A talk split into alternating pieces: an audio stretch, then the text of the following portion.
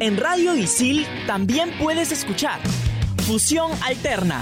No te quedes y sé parte de lo más trendy del mundo de la música. Conciertos, festivales y toda la movida de la escena local e internacional. Fusión Alterna. Búscanos en Spotify como Radio Isil. Todos los deportes. Todas las voces. Un solo programa. En Radio Isil presentamos... En todas las canchas. Hola, ¿qué tal amigos? Bienvenidos a una edición más de En todas las canchas. Ya se viene acabando el año, ya pasamos por los pasillos de Isil, encontramos las guirnaldas, los árboles navideños, las coronas. Estamos a nada de terminar el año, pero no, no terminan los deportes. Seguimos con, con las novedades, con las medallas, y es por eso que estoy aquí con Yanina, Mauricio y Alberto. ¿Qué tal, Yanina? ¿Cómo estás? ¿Qué tal chicos? Hola a los oyentes, a los chicos en mesa también. Tú mismo lo has dicho, han seguido los campeonatos y Perú ha logrado 120 medallas en los Juegos Binacionales en Cajamarca. Mauricio, ¿qué tal? ¿Cómo estás? ¿Qué tal Gabriel chicos? ¿Cómo están en la mesa? Eh, bueno, tenemos dos campeones sudamericanos en Muay Thai. Alberto Vea, que te veo concentrado con el celular. ¿Cómo estás? Hola Gabriel, muchachos, un saludo grande para la gente que nos escucha ahora mismo. Bueno, sí, tenemos bastante información. Marcas también que se han conseguido para Tokio, así que eso lo vamos a ampliar ahorita mismo. Hay que recordar a la gente que somos alumnos de la carrera de periodismo deportivo y nos pueden encontrar en Spotify como Radio Isil en todas las canchas. Exactamente, Alberto decía hace un momento que hemos conseguido dos marcas nuevas para, para Tokio, estos, juegos, estos para los Juegos Paralímpicos claro. de Tokio 2020, porque Frenzo Takuro y Carlos Sangama hicieron las marcas necesarias para clasificar a, a los Juegos y eso fue durante el Zurich Marathon de Málaga 2019. Así es, eh, a falta de la ratificación de la Federación Mundial de Atletismo, eh, se, se sumarían a, a Rosville Guillén, eh, A Israel a Hilario. Israel Hilario, Sí. y serían to- en total cinco eh, deportis- para deportistas que estarían presentes en los Juegos Paralímpicos de Tokio. Así, la marca a bajar era de 2 horas, 47 minutos y 39 segundos. Sotakuro es una marca de 2 horas, 29 minutos, 35 segundos. Y Sangama 2 horas, 39 minutos y 39 segundos. Sotakuro que ya había participado en Río 2016 y que llegó hasta el cuarto lugar, esperemos que ya pronto el Comité Paralímpico le dé la aprobación y que pueda representarnos nuevamente en Tokio 2020.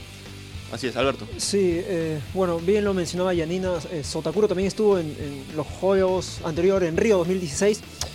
Sangama, si bien es cierto, en los para panamericanos tal vez no le fue bien en el tema de la carrera, más allá que, que la expectativa haya sido para él, digamos, eh, superior para lo que realmente quería conseguir, pero ahora mismo ya ha logrado la marca para Tokio y que ojalá se pueda ratificar y que esto sea el comienzo de algo importante para su carrera de Sangama, porque estamos a, a nada en realidad de los, de los Juegos Paralímpicos, estamos a prácticamente seis meses y seis meses se pasan volando, seis meses de preparación, seis meses de concentración y seis meses donde el objetivo mayor tiene que ser la superación de uno mismo y la superación de Sangama está en seguramente bajar de esa marca para lo que se viene. Pero todos estos deportistas o para deportistas justamente son testigos de eso, ¿no? O sea, no, mejor dicho, Sí, nos, demuestran eso día a día que son ejemplos de superación. Porque, por ejemplo, ellos pertenecen a la categoría T- T49, ellos no tienen los mismos superiores, este, y aún así eso no es un obstáculo para ellos. Sí, sí, también. Sí, sí, de hecho, de hecho que sí, ¿no? O sea, a ver, tenemos varios peruanos en los, en los para, Paralímpicos de Tokio. Sangama, Sotakuro. eh, también está Israel Hilario. Después también está Rodrigo Santillán de natación. Y por ahí uno que se me escapa. Rosville Guillén. Guillén, también. Rosville Guillén que ganó la medalla eh, de oro en los, en los para panamericanos. Lo mismo con Sotakuro que ganó la medalla de oro.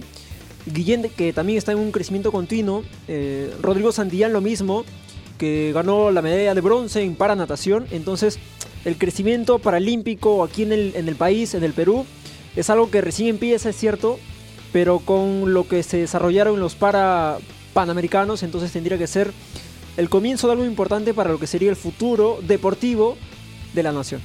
Así es, Alberto mencionaba del futuro deportivo de la nación y justamente se realizaron los premios Panam Sports, donde Perú se quedó con el título de el país con mayor crecimiento deportivo de la región. Así es, esto luego de las luego, de la gran participación peruana en lo, ju- en lo que fueron en lo que fue el Lima 2019, donde obtuvimos 39 medallas. Sí, 39 medallas que, digamos, ratificaron o ratificaron el buen momento de, de los seleccionados, de los más de 500 seleccionados de, de Perú. Eh, y este premio es básicamente por ellos, o sea, por lo que ellos hicieron, los chicos, me refiero a los deportistas, es por lo que ellos hicieron.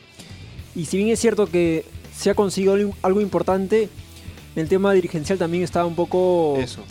un poco complicado en el sentido de que, ok, después de los juegos, 147 deportistas salieron del PAD. Y muchas federaciones hicieron de la vista gorda. ¿eh? Muchas federaciones hicieron de la vista gorda. Respaldaron tal vez a IPD, pero al fin y al cabo esto se tiene que solucionar de una vez por todas, porque no podemos seguir así y no puede repetirse esto otra vez. Ahora, ese premio, es cierto, es logrado en base al esfuerzo de los, de los deportistas, pero hay alguien que no es deportista que también tiene mucho mérito en esto, que es Carlos Neuhaus, que fue el artífice para que los Juegos Panamericanos salieran a desarrollar como se desarrollaron y la infraestructura quede como legado de aquí en adelante. Y creo también que este tema, la infraestructura, también es un factor a considerar en este premio a, a la mejora, al crecimiento deportivo, porque sin esta infraestructura el, el deporte no hubiera crecido casi nada. De, de- de hecho que sí, o sea, también hay que ver cómo va a quedar el tema delegado después de los juegos, porque se habla mucho que Mincetur finalmente lo va a administrar. Pero, ¿qué tiene que ver Mincetur? ¿Qué tiene que ver un ministerio de turismo con el deporte? Yo hablaba con varios presidentes de Qué federaciones. y, y, mira, por ejemplo, yo hablé con eh, Gianni Deluche, presidente de hockey, eh, con Gustavo Matos, también presidente de la Federación de Ciclismo, y ambos coincidían en algo, que Mincetur no tiene nada que ver y no, no sabe hacer absolutamente nada en lo que se refiere a deporte, por algo muy sencillo, que eh, Mincetur, al ser un ministerio de, de comercio, ellos ven el tema estrictamente económico, no están observando y no están analizando cómo podría influenciar y cómo podría mejorar en el tema estrictamente deportivo, porque las sedes van a pasar a un ministerio donde los intereses van a ser otros. Tal vez fines económicos, sí, pero esto va más allá de lo que se refiere a dinero, porque al fin y al cabo, ok, necesitamos dinero, pero también necesitamos que los chicos puedan progresar en su, en su crecimiento, porque si no, no hay nada. Y complementando lo que decía Alberto, eh, son, varios, son varias federaciones las que se han pronunciado respecto al tema y han solicitado una reunión de urgencia con el presidente de la República. Sí, porque ¿qué pasa? Eh, la idea es justamente conseguir dinero para poder, para poder que esos establecimientos, estos coliseos y todo, se mantengan en, en un periodo de tiempo largo. Pero si ahora es difícil que, por ejemplo, se entreguen las sedes a las federaciones, si ahora es difícil tratar de organizar un campeonato en las distintas sedes que han quedado y las que ya están, siendo el IPD parte del, del Ministerio de Educación, ¿cómo será aquí en adelante si es que esas sedes son parte de otro ministerio? O sea, el IPD tiene que hacer la gestión con el Ministerio de Educación para que el Ministerio de Educación haga la gestión con, con el MINCETUR. Ahora, ahora, por ejemplo, ya que, ya que hablamos de IPD, o sea, cuando Gustavo San Martín fue designado como presidente de IPD, él mismo en conferencia de prensa y cuando lo entrevistamos y cuando pasamos la entrevista aquí en, el programa, él dijo textualmente, IPD no está en condiciones de poder administrar el legado de los juegos. Y es lo que hace, es el hincapié, que ahorita mismo IPD no tiene la capacidad de poder administrar eso. Y si el IPD no tiene esa capacidad, entonces, ¿qué podríamos esperar de las federaciones? Porque, a ver, muchas federaciones, presidentes me refiero, eh, dicen que están en condiciones de poder hacerlo. Pero esa condición o esa intención está más, digamos, no enfocado en sus recursos económicos, porque al fin y al cabo las federaciones no tienen mucho dinero para, poder administrar una sede como Villa María, como San Miguel, como la Videna, que implica mucho dinero.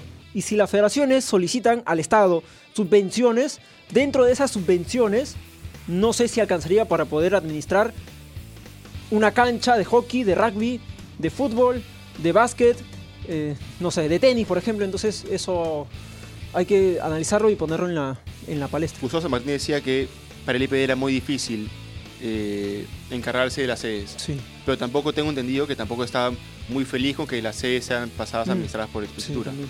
o Por sea, sí. yo creo que lo de, lo de Gustavo San Martín iba más por. Creo yo que el que se encarga de la sede sea el Ministerio de Educación mismo y no el MICETUR. Y no, no ellos como IPD. Sino que si alguien más de mayor jerarquía que el IPD tiene que encargarse de las sedes, tiene que ser el Ministerio de Educación. ¿no? Pasa que Gustavo San Martín es bien realista y no solo si es que él hubiera entrado al cargo o hubiera entrado otro, hubiera dicho lo mismo. El problema también radica en que nunca se, nunca se habló del tema antes de los juegos. Todo el mundo está esperando los juegos, pero nadie dijo qué iba a pasar con los juegos después. Sí, Eh, totalmente. es un tema que nunca se tocó. Sí, sí, sí. Ahora, si el IPD tiene muchas trabas burocráticas eh, hablando de distintos temas cuando tiene que, que, que solicitar algo al Ministerio de Educación, Mm. imagínese cuando lo solicite ahora a, a Misetur, que va a, ser- se va a hacer cargo de las sedes. Sí, va a ser, va a ser complicado. Esperemos que, que se logre arreglar todo ese tema, que lleguen a un acuerdo de Misetur con el Ministerio de Educación y el IPD encabezado por Gustavo San Martín. Pero toca ir al, al Sabías que para cambiar un poquito de tema, relajarnos un poquito. Y el Sabías que es sobre Dan- Daniela Rosas, de cero.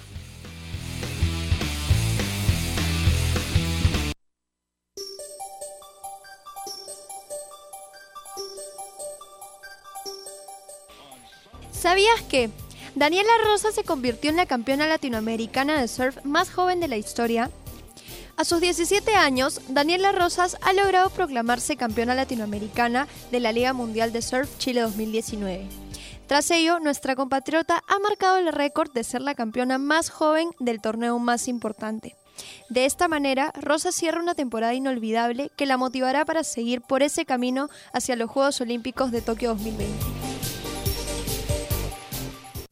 Radio Isil. Estás conectado a Radio Isil.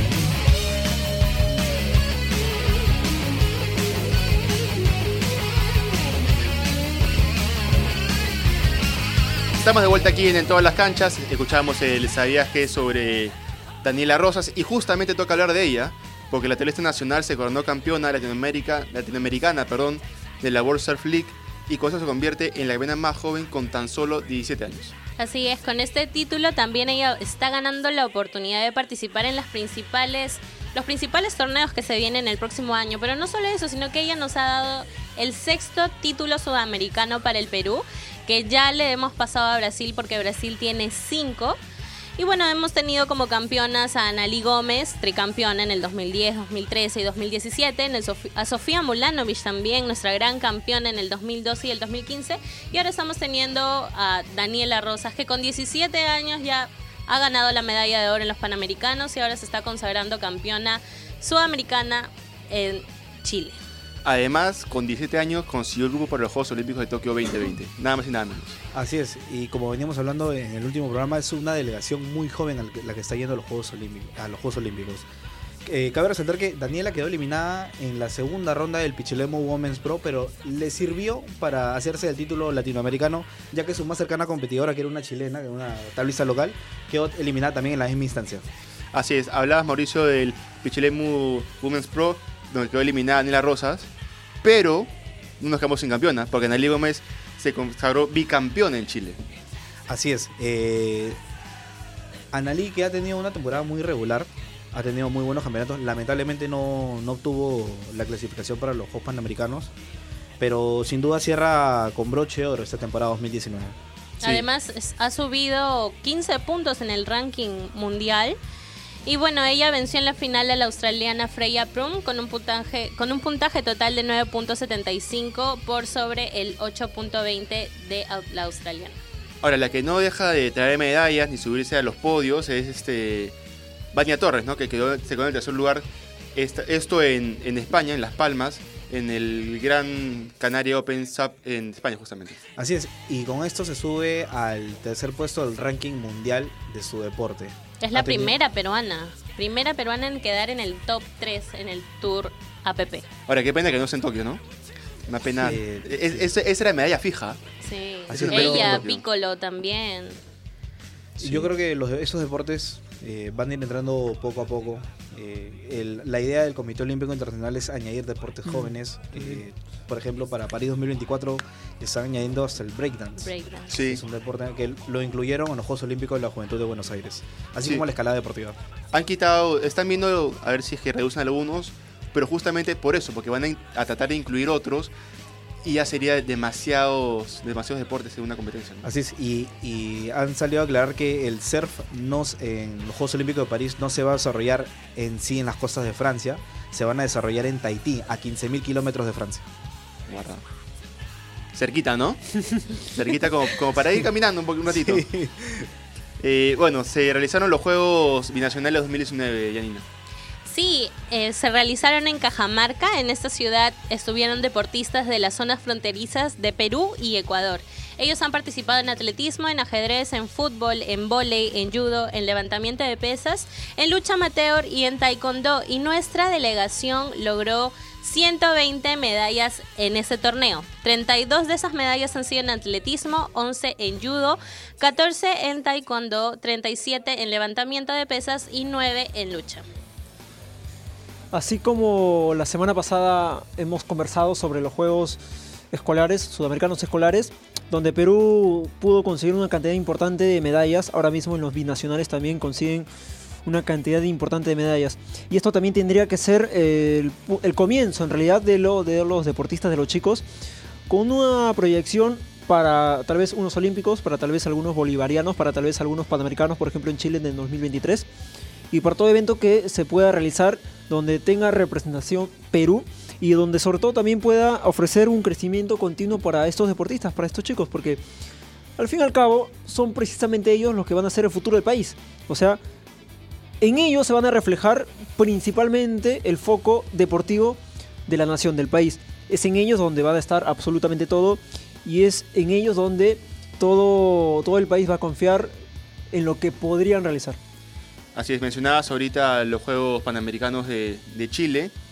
Y justamente hay que hablar de eso un poquito, porque aquí en Lima se realizaron los Juegos con 39 deportes y en Chile se van a reducir a 34 deportes.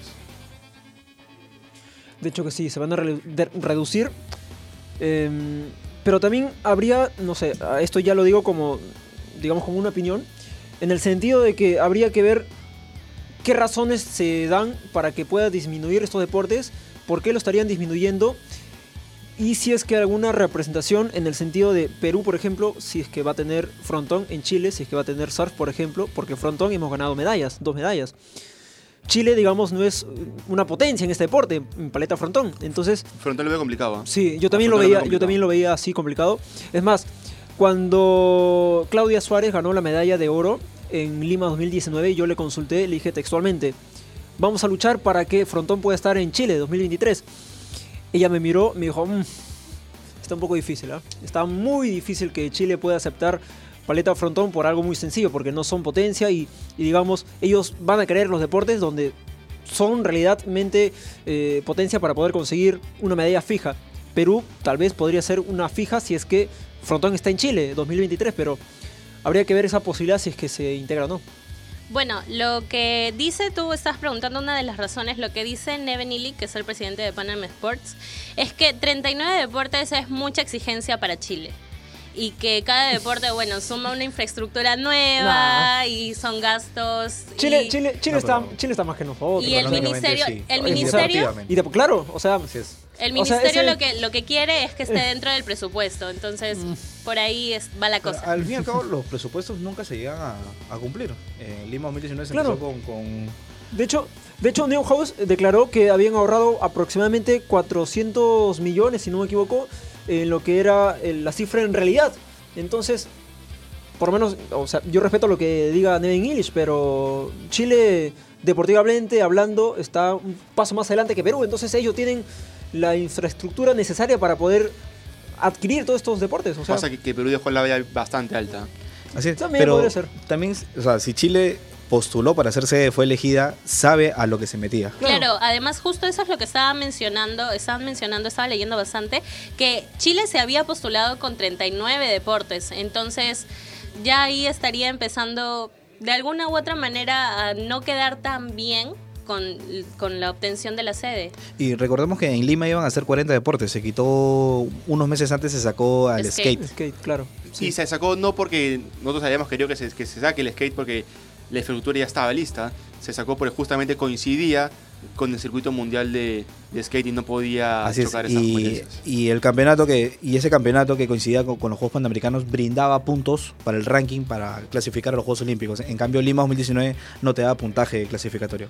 Así es más, y donde tenemos a Angelo Caro que está cerca de clasificar. Angelo Caro que está Está a, los- a nada de Sí, clasificar. Está en el puesto los 11, 16 que clasifican los deberían 16 clasificar. primeros. Y el próximo año, por si acaso a la gente que le interesa el skate, el próximo año va a realizar uno de estos mundiales, porque hay distintos tipos de mundiales. Los mundiales que no Sí. dan puntos y los mundiales 5 estrellas que son los que dan puntos. Son cuatro fechas del, del- del Mundial. Una Sí. de ellas va a ser acá en, en Una va Lima, a ser Perú. aquí en Lima. Así que, ¿por qué no podemos ver de repente la clasificación de, de Ángelo Caro aquí en Lima? Sería, sería bastante, bastante bonito.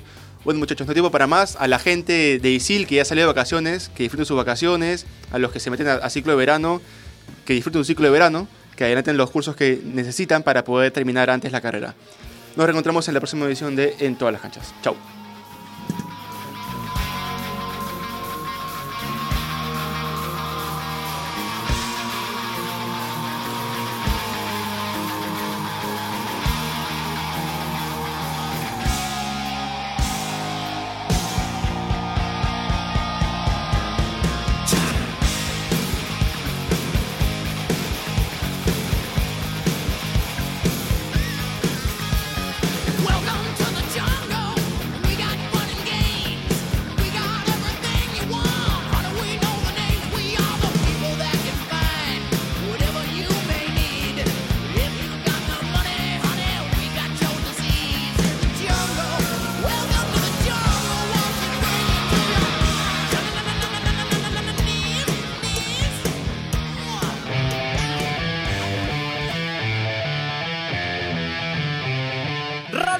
Presentó En todas las canchas.